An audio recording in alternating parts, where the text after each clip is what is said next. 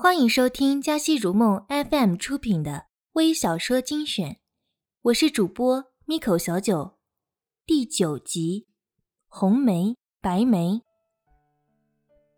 曹冠秀，红梅平时没与白梅说过话，却很同情白梅丈夫盛权，他们在一个学校教书。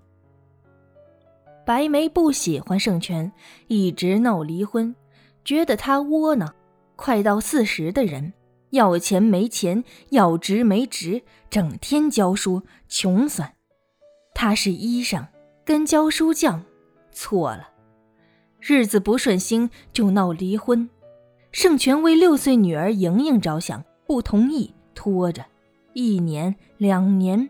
白梅为离得快，竟红杏出墙，给盛权戴上绿帽，还经常与情人手挽手。臂碰壁的在大街上行走，盛权忍无可忍，同意离就离了。离时问莹莹，两人颇费周折。盛权不同意莹莹跟着白梅，白梅不同意莹莹跟盛权，两人僵着，就问莹莹。女儿哭得厉害，又想跟爸爸，又想跟妈妈，到底跟谁？莹莹选择不好。盛权提议，莹莹跟他，他付白梅一万元，白梅可以随时来看莹莹。白梅不同意，他说，他可以付给盛权一万五千元，但盛权以后不能再见莹莹。两人互不相让，经调解，孩子轮流过。他想在爸爸处过，就在爸爸这里过；想到妈妈那里过，就到妈妈那里过。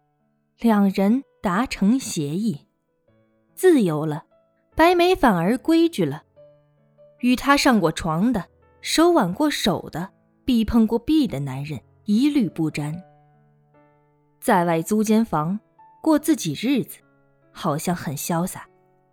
相反，盛权日子过得促筋见肘。他不会做饭，不会洗衣，别说洗被、洗大件儿了。女儿哭着说：“你认个错，还与妈妈一起过吧。”盛权对莹莹说：“不是我认错与不认错的事儿，是你妈妈心里没有我。我天天跪在她面前，她也不会再跟我。”红梅死丈夫三年了，带儿子甜甜过日子。甜甜与莹莹差不多大，经常一起玩。一天，甜甜对红梅说。妈妈呀，你看圣泉叔叔好可怜，莹莹天天吃糊饭，我们不能一起过吗？红梅说：“傻孩子，你不懂，不是一家人，咋能一起过呀？”甜甜就理直气壮地说：“我们就并成一家。”红梅没法说服儿子不再理儿子，但儿子却不屈不挠。天天缠着妈妈。红梅有时为安慰儿子，答应儿子并成一家。甜甜就去找莹莹，对莹莹说：“妈妈已经答应两家并一家，你回去对盛叔叔说说。”莹莹就像报喜的喜鹊儿一样，对爸爸报了好消息。盛权听了一愣，随之一想，这未必不是好事儿。心里就像有蚂蚁一样，有个意念在心里爬动。见了红梅面，显得很亲切。红梅呢，见盛权对自己有意思，一来二去，心里也就有了。又是秋天了，漫天遍地都是成熟的果实。为过冬，家家都开始储藏吃的、烧的，也开始准备棉衣与棉被。